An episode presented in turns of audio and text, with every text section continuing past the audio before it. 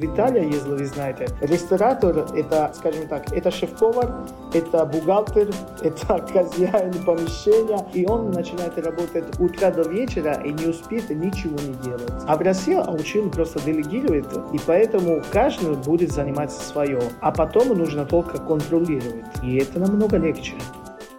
Привет! Это подкаст «Малыш на миллион» и его ведущие Саша Сутрамина и Катя Родионова. Наш подкаст о ресторанном бизнесе и людях, которые его делают. Подкаст устроен так. Мы зовем в гости ребят из разных точек мира с разным бэкграундом и разными проектами. Все они строят свой бизнес в ресторанной сфере и не боятся рассказать о своих успехах, провалах, сложностях и опыте работы в разных странах. А мы с Катей уже второй выпуск подряд радуемся партнеру нашего подкаста. Это постер «Система автоматизации для ресторанного бизнеса», цель которой облегчить жизнь начинающим гастропредпринимателям и сделать бизнес эффективным для тех, кто уже давно и по-крупному в деле. В середине выпуска расскажем чуть-чуть подробнее, зачем же постер так нужен. Я недавно вернулась из Петербурга, а благодаря нашему седьмому выпуску окажусь в нем снова. Вместе с вами, с Катей и, главное, с нашим сегодняшним гостем. Встречайте Антонио Фреза, шеф-повар, ресторатор и едва ли не главный ресторанный ньюсмейкер последнего года. Антонио – уроженец Апулии, самого южного региона Апеннинского полуострова, а своей второй родиной он называет Тоскану. Последние 10 лет Антонио живет в Петербурге. Здесь его дважды признавали лучшим шефом года, здесь ему принадлежат горячо любимые петербуржцами, москвичами, мной лично и вообще всеми Жиров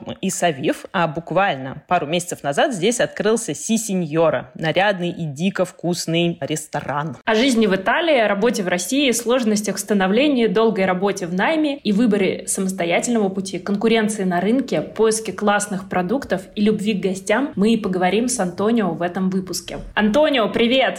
Привет, привет, добрый день.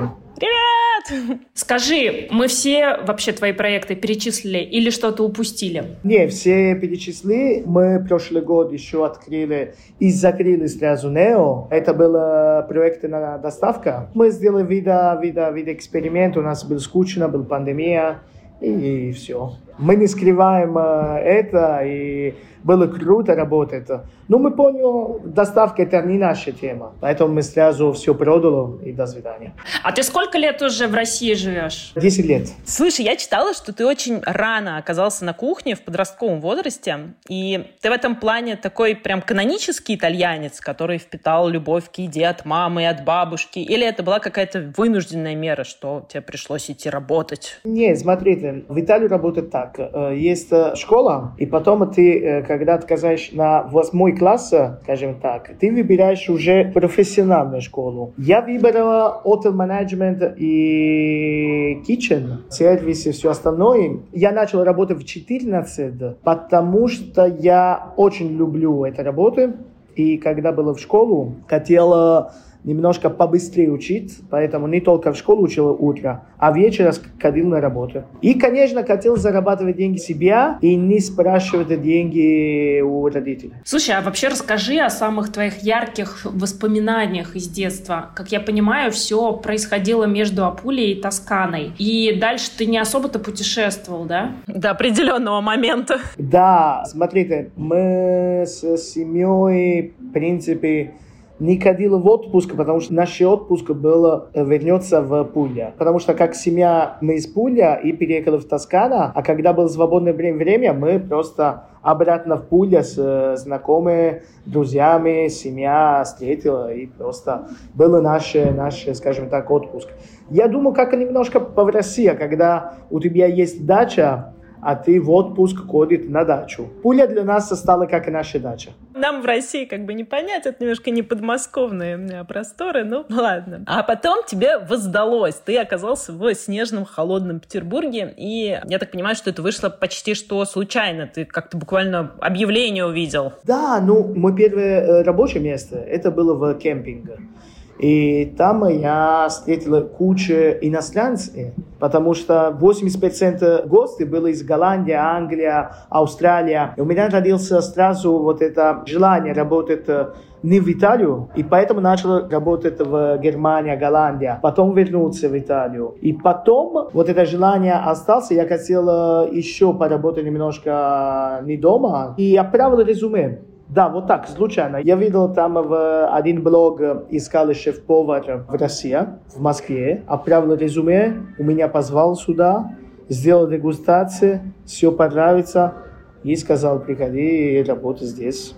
И все. То есть это было сначала в Москве? Твоим первым рабочим местом был ресторан в Москве? Они искали шеф-повар в пробке на свиной. И я приехал здесь, в Петербург, в первую очередь, потому что пробка на свиной была еще не открыта. Поэтому я начал работать здесь. А потому что шеф-повар, который был в Питере, хотел работать в Москве, он сказал, лучше ты здесь э, остается, в Петербурге, потому что Петербург попроще город, для кто не был никогда в России. И я сказал, ну да, хорошо, какая разница у меня. Главное, это работает. Ну, ты приехал такой в Россию, без знания языка, без друзей. Без друзей, без знания языка. Я не знал, что такое Россия. Было просто первый раз. Было марта, поэтому был холодно, снег. В Италии уже был плюс 25.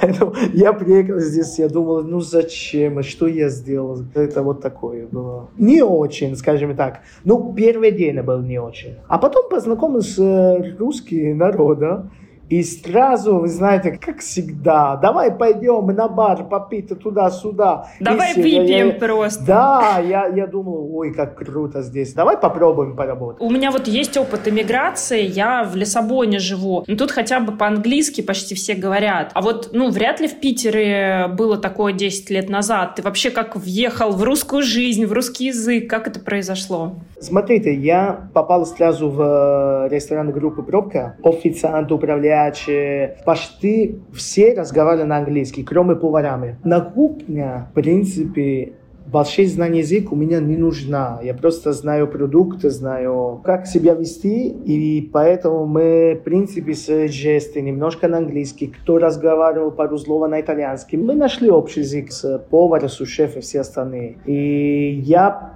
сразу учил читать на русском, потому что у меня не было никакой альтернативы читать чек и поконтролировать э, процесс. Ну, знаете, сушеф помогала и научила меня, какая разница плана буквы, потому что, ну, понимаете, для иностранцев приехать в Россию для меня было очень ну, тяжело, потому что совсем другой алфавит. Я не знаю, это как взять европейцик и в, в Японию. Надо, надо учить совсем заново все. Я достаточно быстро учил читать по-русски и потом потихонечку говорит и все. Слушай, вернемся к профессиональному пути. Ты пошел на работу к Араму Нацаканову и проработал с ним очень долго. Кстати, вот сколько лет? Не, первый раз мы работали очень мало. Мы работали 8 месяцев вместе. Потом я ушел в другой ресторан группу Global Point. Барбареска 2213, да. Там мы работали, если не ошибаюсь, два года. И потом открыл с другой человек, который хотел открывать новый ресторан, ресторан Барберини. А там с Андрей Музыхин,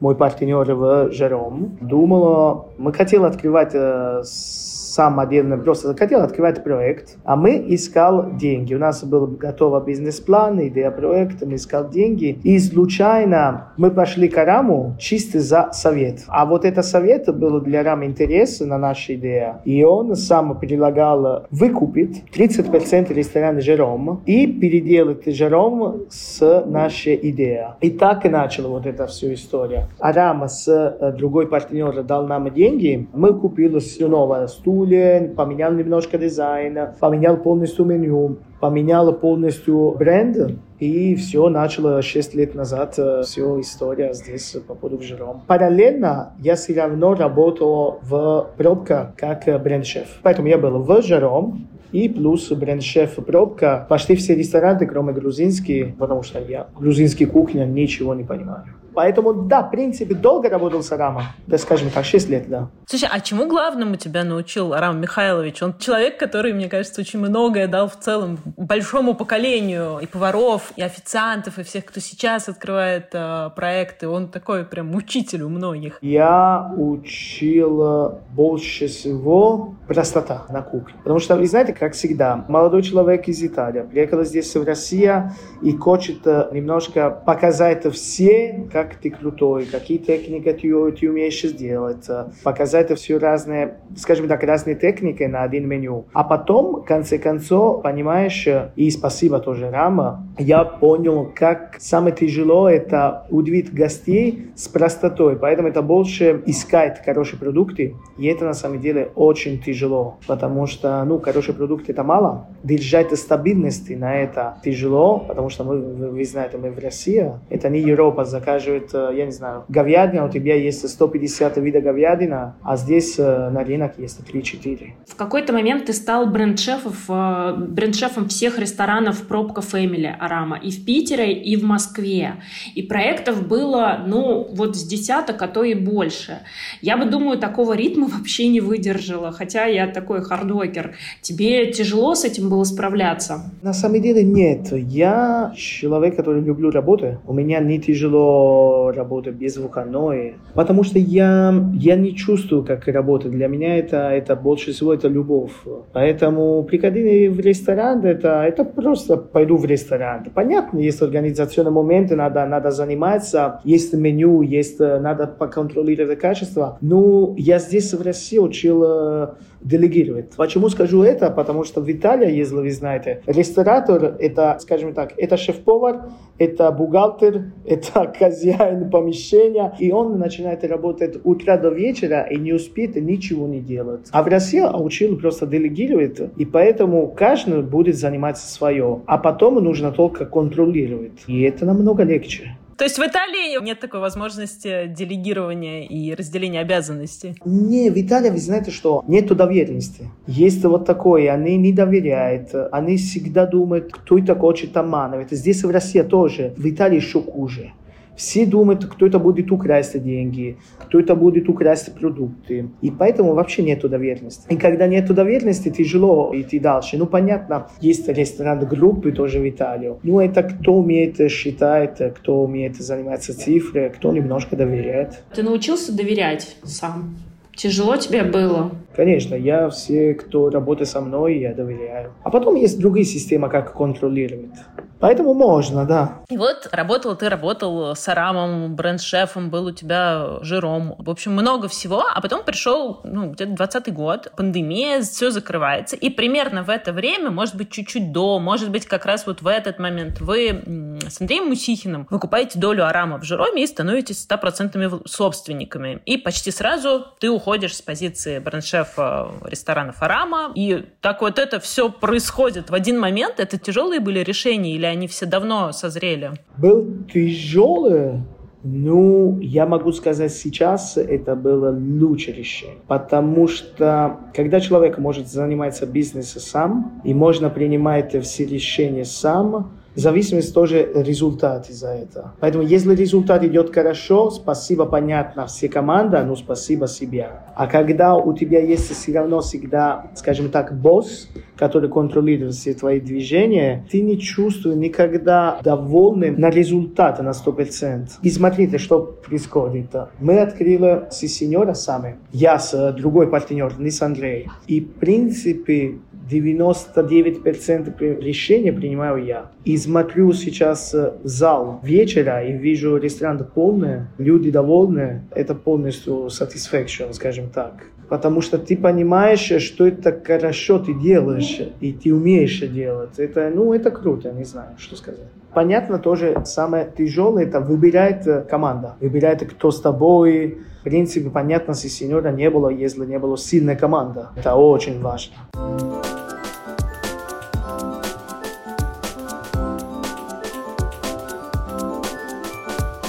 Полезная пауза от нас Кати и Постер. Кать, ты часто говоришь, что у вас в Португалии ресторанный учет — это сплошные слезы, и из-за этого очень тяжело делегировать и расти вширь, вверх. Приходится все чуть ли не вручную считать. Все поездки за свежей рыбой на рынок и за лимонграссом в тот вьетнамский магаз, который мы с тобой так любим. Да это жесть. Я бы очень хотела облегчить себе жизнь, но у нас тут система учета не очень-то user-friendly. В Италии, насколько я знаю, все тоже не очень классно. Мы пока говорим с Антонио, я все время думаю, как он это все контролит вообще. А потом вспоминаю, точняк, он же в России. Может, отчасти поэтому ему удается реализовывать столько проектов. Да, в Италии ему вряд ли бы это удалось так быстро. Но, знаешь, вообще настоящий босс и творец, Антонио 100% именно такой, не может следить за каждым шагом своих сотрудников, за кухней, за готовщиками, за бухгалтерией. Ну, для начала нужны, во-первых, сильный управленец, а во-вторых, крутая система учета. Такая, как постер. Тут и онлайн-касса, и склад, и финансы, и аналитика, и CRM в одном. Постер работает в облаке, устанавливается за 15 минут на планшет или комп, и оп, смотри, анализируй, контролируй. Постер адаптируется под потребности бизнеса любого размера, хоть окошко стритфуда, хоть ресторан на три сотни посадок, и дает стабильность. Надежный друг, который берет на себя автоматизацию всех процессов и нигде не просчитается. Хочешь яйца поштучно заносить или устриц по одной, вообще не вопрос. У постера есть бесплатный тестовый период 15 дней. Времени должно хватить, чтобы потестить систему, чтобы посмотреть возможность по автоматизации и выбрать подходящий вам тариф. Но для наших слушателей бонус. По ссылке, которую мы прикрепим в описании, вы сможете получить целых 30 дней бесплатного теста. Ура!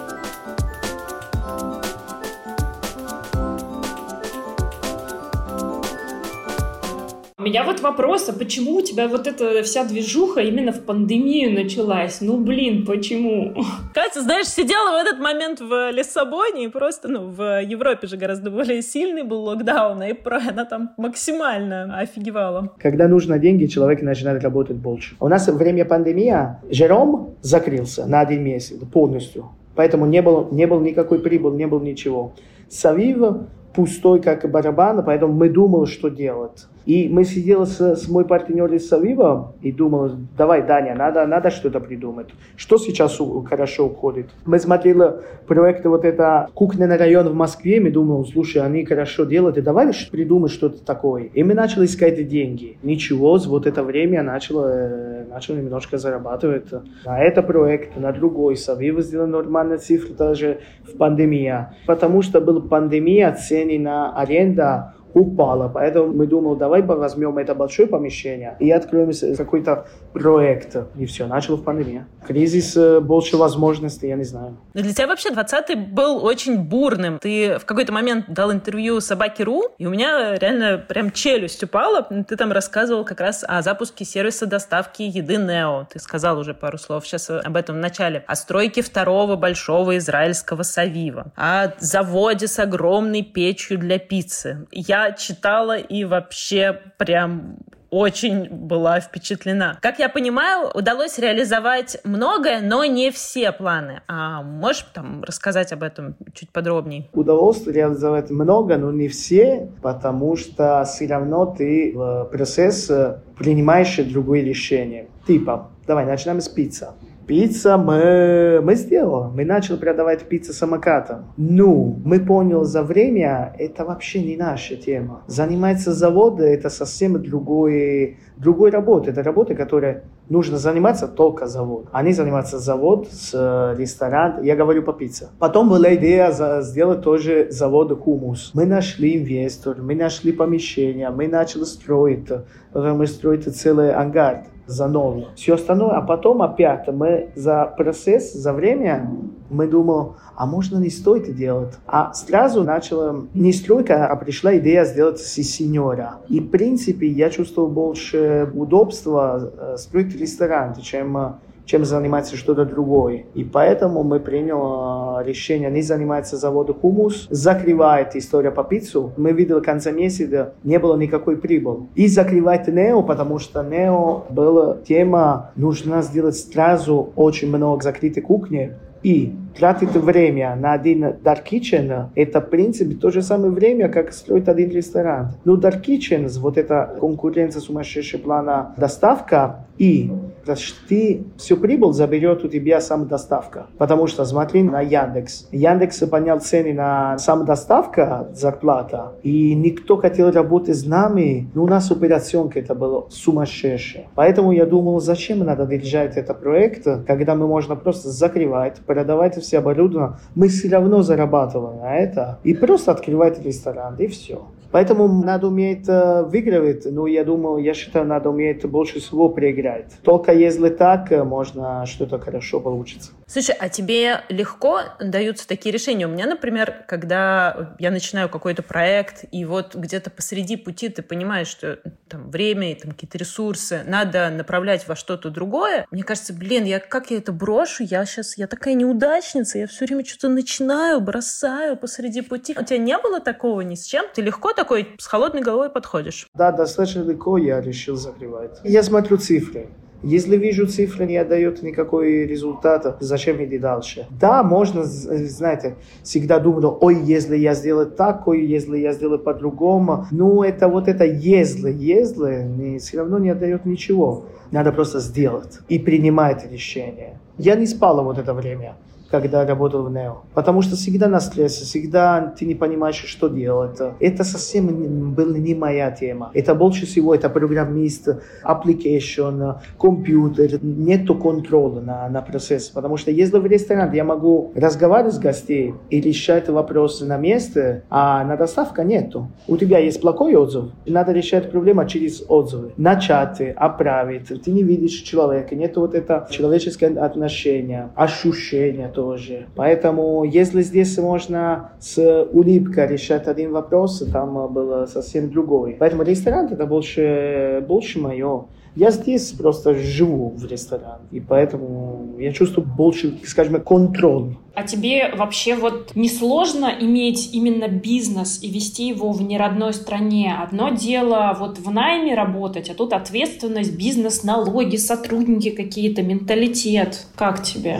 Сейчас нет. Раньше было тяжелее. Я человек, который учу очень быстро. К Си Сеньоре. Реально, я была на прошлой, получается, неделе. Прошлое воскресенье мы там очень круто провели время, и я туда пошла, потому что все уже там, многие там уже были, Артем с Хакай там уже был, Володя очень хотел. Ну, в общем, короче, у нас была такая прям большой стол. И, слушай, это лучший морепродуктовый, в котором я была в России, мне кажется. Он нарядный, он по-хорошему модный, не такой не пыльный, знаешь, как э, есть классные там морепродуктовые рестораны и в Москве тоже, но он прям модный, он с крутыми продуктами, с нереальными вообще там для Петербурга э, по качеству, с классной винной картой. Ты его давно задумал? И таким ли он получился, как ты его задумывал? Мы очень хотели это помещение. Это было напротив э, Жером, и я всегда смотрела, когда была ВТВ банка, и всегда мечтала сделать ресторан. Ну, я понимаю, там ВТВ, куда я пойду. А когда закрыла и одну компанию выкупила это помещение, мы начали переговоры. Ну, очень долго. Мы тратили сколько? Почти год на переговоры. Мы начали до пандемии. И до пандемии мы хотели здесь сделать маленький, маленький рынок.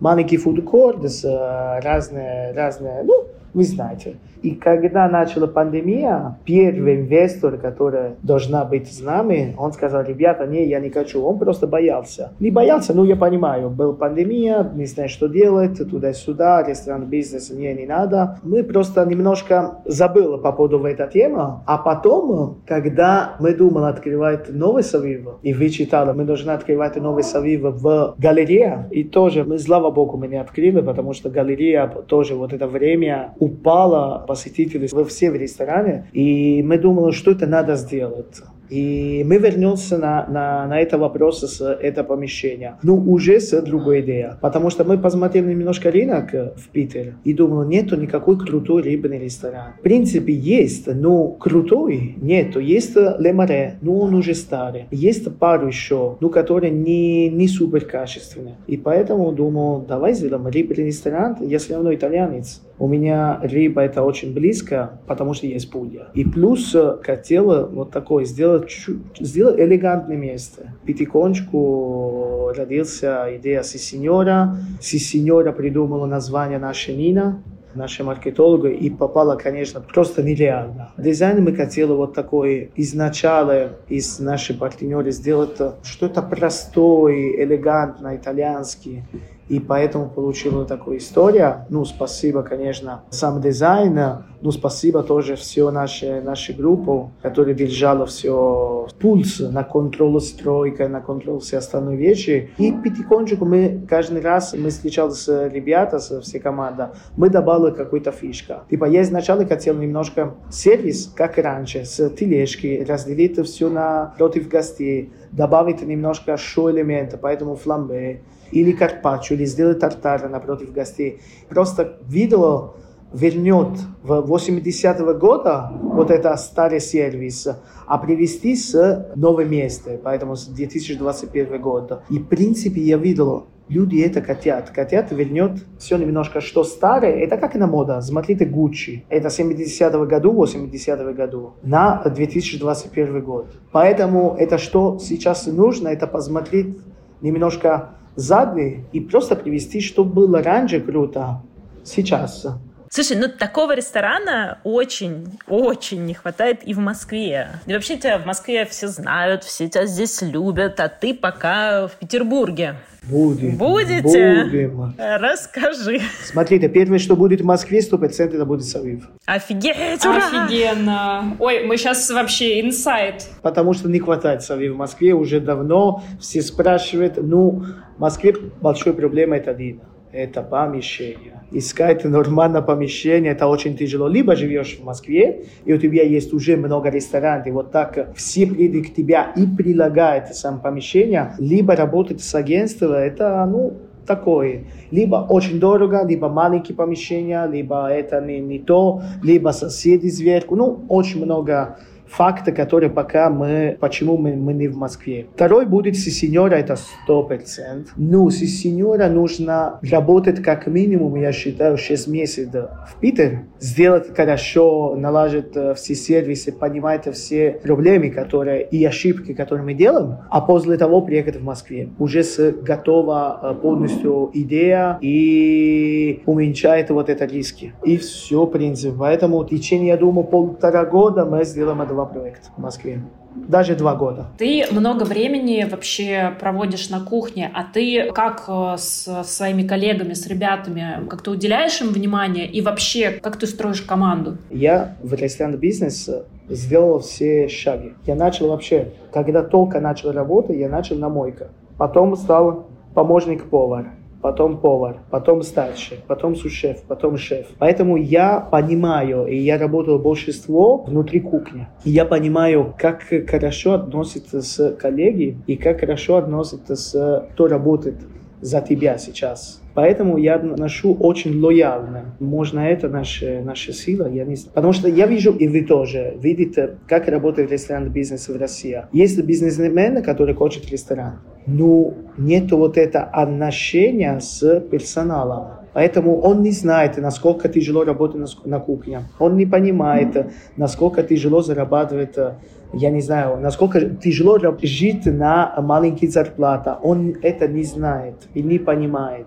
Или не хочет понимать вот это, потому что нужно только свой прибыль. Если я работ, зарабатываю много, я хочу тоже кто работает для меня, зарабатывать много. Тебе как кажется, чего русскому, российскому рынку не хватает? И что поварам не хватает? Продукты. Не хватает свободы. Свобода покупать, что у тебя хочешь. Если я, конечно, завтра хочу покупать, я не знаю, мясо из Дания, здесь не хватает это. В Европе можно. В Европе можно покупать что угодно, в любое время. Здесь вот это, вот это не хватает, поэтому тяжело для поставщики работать, держать качество. Очень много бумаги, очень много справки, очень много лицензий нужно. А кто-то держит это, а кто-то скажет, слушай, идите, извини за слово, наклин, я не хочу заниматься больше. Но, слава богу, сейчас есть пару компаний, э, особенно в Москве, которые это они держат, они получили все, все справки, все бумаги, которые нужно, и привезет сюда, наконец-то, нормально морепродукты. И поэтому сейчас есть возможность работы. Ну, что будет, это мы не знаем. Потому что здесь в любое время можно закрывать это все и сказать, не, вы покупаете только русский рыбу. А это есть, есть возможность. Ну, вы видели тоже на шампанское. Поэтому да, не, не хватает немножко свободы. И с продуктами лучше за последнее время не особо становится, да? Мало нестабильности, И не забудет, у нас э, зима здесь в России, это холодно. И заниматься земля в России, это очень тяжело. Если ты на, не на юге, ну, посмотри, ты тоже юга. Ростов, лето плюс 40, зима минус 30. Все виноделы в Ростова, надо копать все корни, потому что если не делать эту работу, ну, виноград умирает. А сделать эту работу, это два раза сила, поэтому цены не дешевые. Это зависит от много факторов, эта тема. Поэтому для Россия тяжело расти, что это тяжело. Примерно, у вас много рыбы. Да, у вас офигенная треска, сахалинские креветки, крабы. Ну, получает справки на продаже, это 4-5 дней. 4-5 дней эта треска уже умрет. Как можно дать и продавать свежие треска? И это начинается, начи... никак. Поэтому все, все мороженое все продукты в России свежее мороженое. А до момента то главное, не, не принимать какое-то нормальное решение, увеличивает все эта скорость, она получает справки и все остальное, ну, качество не, не знаю, не будет никогда, поэтому все будут просто покупать э, иностранцы продукты. А ты себя как-то представляешь вот лет через 30 или даже 40? Давай вот прям помечтаем, что у тебя будет там, ресторанная империя или, может быть, у тебя будет ресторанчик на берегу моря и все? Я через 30 лет я хочу хочу вернуть обратно в Тоскану, сидеть на маленькой вилла с, не знаю, 10-20 гектар виноград, заниматься вино и ничего не делать. Это моя мечта. Ну, держать рестораны в России. Надо, надо поймать вот это селение между работой и отдых. Это моя мечта. Какой совет ты дашь тем, кто вот очень хочет в ресторанный бизнес, но боится туда идти? Да, нас слушает много ребят, которые хотят попробовать себя или хотят из работников на кухне или работников в зале попробовать себя в бизнесе самостоятельно, но все время что-то кому-то мешает, и, может быть, они стоят там перед первым шагом, чтобы начать этот путь. А ты вот человек, который явно не боится такого. Первую очередь, что могу советовать, это знайте, что вы делаете. Поэтому вот это стажировки, тренировать, учиться, это нужно 100%. Потому что лезет в бизнес, который вы не знаете, как я сделал на доставка, то просто вы тратите больше времени, узнает, чем занимается. Это первое совет. Второй, понятно, бояться нужно и всегда надо, особенно когда ты знаешь, ты откроешь новый проект, ты волнуешь. Надо, если хочет какой-то результат, надо, надо просто заниматься. Я вижу один вещь здесь в России, это на почти все работы. Начинается парикмахер и закончится шеф-повар. Человек работает один год на кухне, и следующий год он хочет работать как шеф-повар. Или парикмахер сделает один курс, и следующий день он хочет стригать, э, стригать волос. Ребята, ну это не так. Если хочешь быть профессионистом, надо долго заниматься этой профессией. И только после того ты становишься профессионистом. В Японии один человек э, варит 35 лет и потом, может быть, э, начинает делать суши. Ну, почему так? Потому что, если хочешь хороший результат, надо долго заниматься. То же самое шеф-повар во Франции, в Италии. Никто не отдает тебе трогать сковородки, если ты не работаешь как минимум полтора года на кухне. Ну, это правильно, это ответственно, это, это качество все равно. А здесь человек не знает, как порезать один лук, а следующий год, потому что видел видео в YouTube, он шеф-повар. Ну, мы в России быстро живем. Да, да, да я понимаю, здесь быстро все меняется, поэтому надо быстро жить. Но... Надо же быстро успеть стать шеф-поваром. А потом что происходит? Ну, смотрите по кругу. Много открывать ресторан за 2 копейки, гостей нету, потому что нету никакой интерес. Готовить не умеет, сервиса нету никакой, а ты вот это две копейки, которые инвестировал на ресторан, ты все равно потерял. Поэтому почему сделать шаг длиннее, чем нога, как это просто надо в первую очередь научиться, потом рисовать нормально бизнес-плана, после того работать тоже немножко на сервис, после того, может быть, откроешь ресторан, и что это получится. А человек, который нету никакой опыта, хочет открывать ресторан, ну, сто процентов закрывается. Ну, просто. Потому что ресторан бизнес, ну, это, это очень много фактов. Это relation с гостей, умеет разговаривать с персоналом, умеет заниматься сервисом, умеет понимать по поводу, что происходит на кухне, если продукты нормально, если шеф-повар, который работает за тебя, нормально понимает тоже это вещи. Умеет считать, это куча фактов. Поэтому главный совет – это учиться в первую очередь. Спасибо, что были с нами. Спасибо, что послушали наш выпуск. Подписывайтесь на наш подкаст, подкаст в приложениях на iOS и Android, в Яндекс Музыке. Антонио, я верю, тоже подпишется везде. Ставьте нам оценки. Только 5 звездочек ставьте. Пишите комментарии, следите за новостями в наших соцсетях и в телеграм-канале «Малыш на миллион». Нам это очень-очень важно. Ссылки на Антонио и его проекты будут в описании. И ссылки на нас с Сашей тоже, конечно, будут. До скорых встреч. Антонио, пока. Спасибо. Спасибо. До свидания. Пока-пока.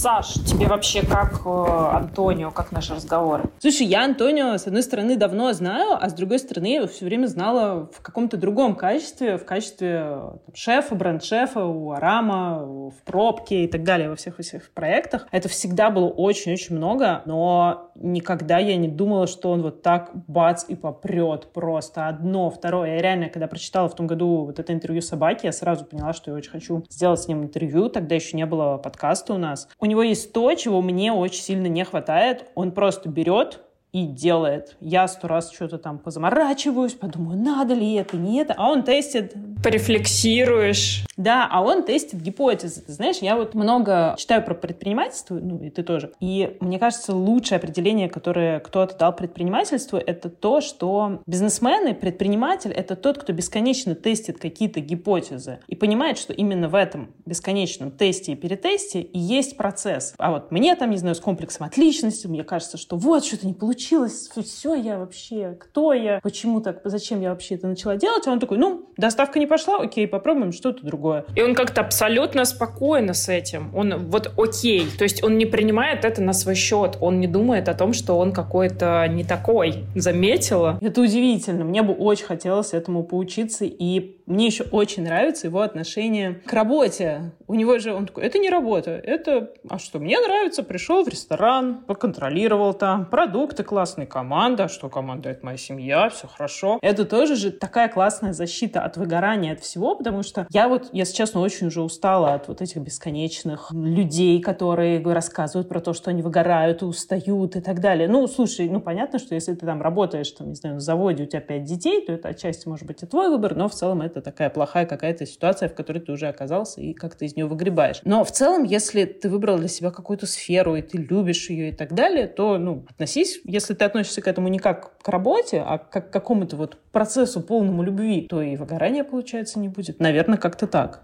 Ты заметила, он, во-первых, очень легко ко всему относится, и он работящий. Он не стремается работать, он прям хардворкер, и ему от этого классно. Мне кажется, это сейчас такая редкость стала, чтобы вот человек без каких-то метаний в башке просто шел и работал, и делал свое дело. Это так круто, и его все время в ресторанах, в которых он работает, прям очень мало раз была бы, чтобы его не было на кухне, чтобы он там не это не рулил всем, не отдавал какие-то указания. И это тоже не выглядит как что-то вот что он прям надуманное, умирает. да? Да, вот, ну просто так. Да, всем здравствуйте, заходите. Да, очень круто, мне кажется, вот у него прям хочется учиться, а может быть хочется с этим родиться. Он, видимо, с этим родился, я уже с этим не родилась, поэтому придется как-то... Но мне кажется, что этой легкости и вот этому отношению можно учиться. Это, это такой навык, который я бы хотела перенять. Ты думаешь, это такая мышца, которая прокачивается? Сто процентов вообще. Я сегодня с утра пошла мыть туалеты и подумала про Антонио, как ты мне сказала. И ты знаешь, мыть туалеты стало веселее.